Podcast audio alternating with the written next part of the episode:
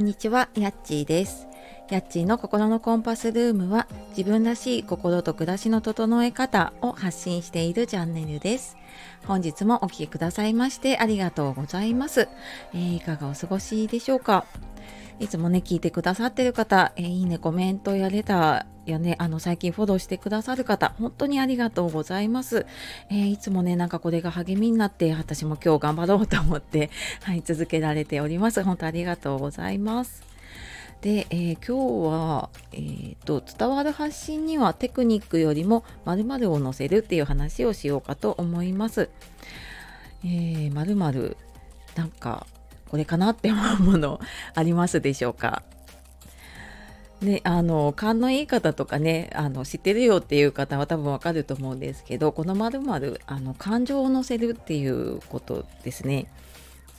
でなんかこれは私がなんかどっかで習っったというかねいろいろこうあの習ってきたりとかねあのいろいろ読んできたりとか見てきたものに、まあ、書いてあったのもあるんだけれどもなんか私頭では分かってたんだけど全然できてなかったなと思ってでなんかここができるようになってからすごくその、うんと、発信を人に届けることが楽しくなったなって私ねすごく思っていたので今日ちょっとねこの話をしようかなと思いました。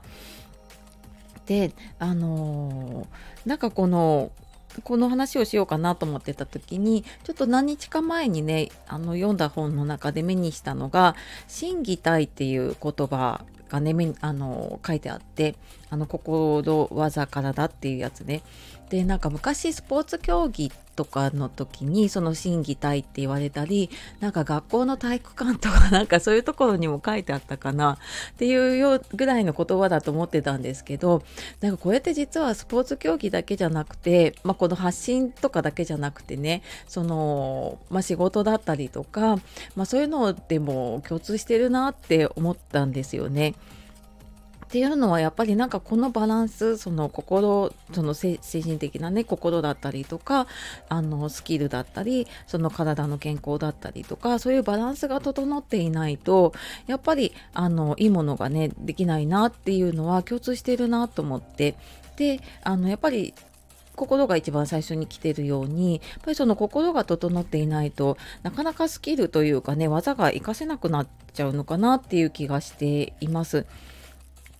でさっきね私その感情を乗せるっていうことなかなかできてなかったって言ったんですけどこれ私、まあ、最近聞いてくださった方はねそんなに変化感じないかもしれないんですけどもうんとね600回より前ぐらいかな明らかに私のこの話すトーンだったりとかちょっと話し方とかが自分ではねあの明らかに違うなって思うものがあったりでなんか自分の配信聞き返しってそれも感じたしあとはちょっとあの周りの人から 最初のこの「こんにちはやっちーです」のトーンが全然違うって言われて気づいたのもあったんですね。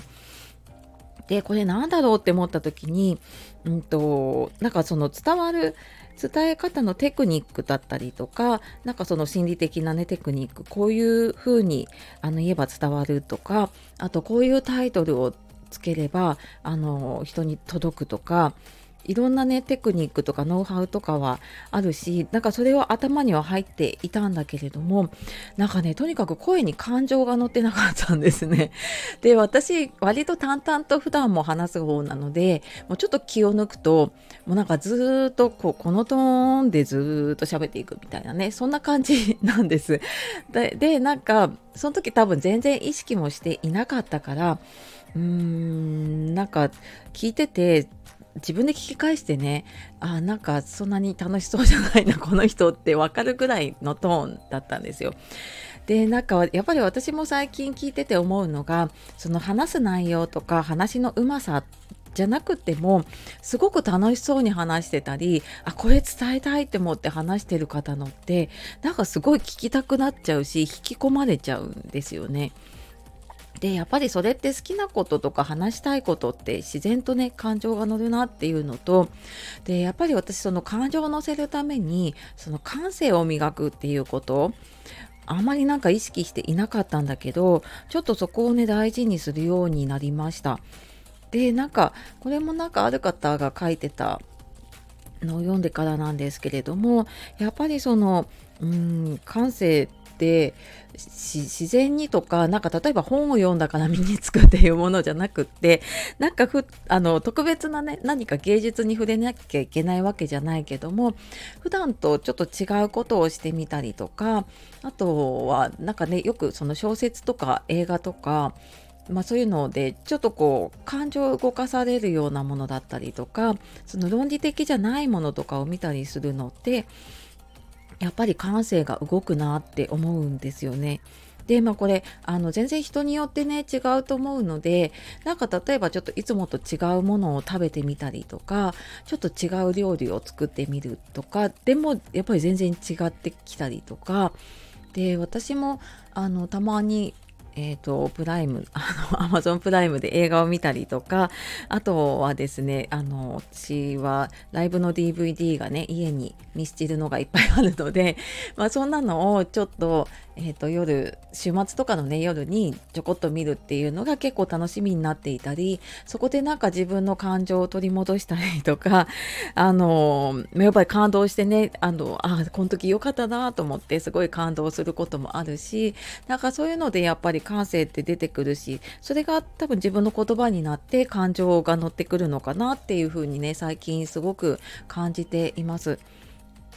であのこれななんかやっぱりこう繰り返していくうちにねすごく身についてくるものだなって思ったのでなんか急にじゃあすごいね感性磨かれて なんかすごい感情が乗るかっていうとなんかそうでもないし日によって乗ったり乗らなかったりもするんだけどなんかちょっと意識してみるとすごく自分で後で聞き返した時にあなんかこの配信すごく自分の気持ちが乗ってるなっていうのが なんか最近ねちょっと分かるようになってきた気がしたので、えー、今日は伝わる発信にはテクニックよりも〇〇を乗せる、まあ、感情を乗せるっていうねお話をしてきました、えー、なかなかね発信うまくいかないなって悩むことも多いんですけどなんかこんな風に一個ずつね自分であのちっちゃい工夫を重ねていくとなんか楽しみが見つかるかななんて思っているので一緒に頑張っていきましょう。はい。というわけで、えー、今日も最後までお聴きくださいましてありがとうございました。あ、あとですね、いつも忘れそうなのメルマガと公式 LINE やっているので、ご興味ありましたら、あの概要欄の方から見てみてください。では、素敵な一日を、素敵な一日をお過ごしください。じゃあまたね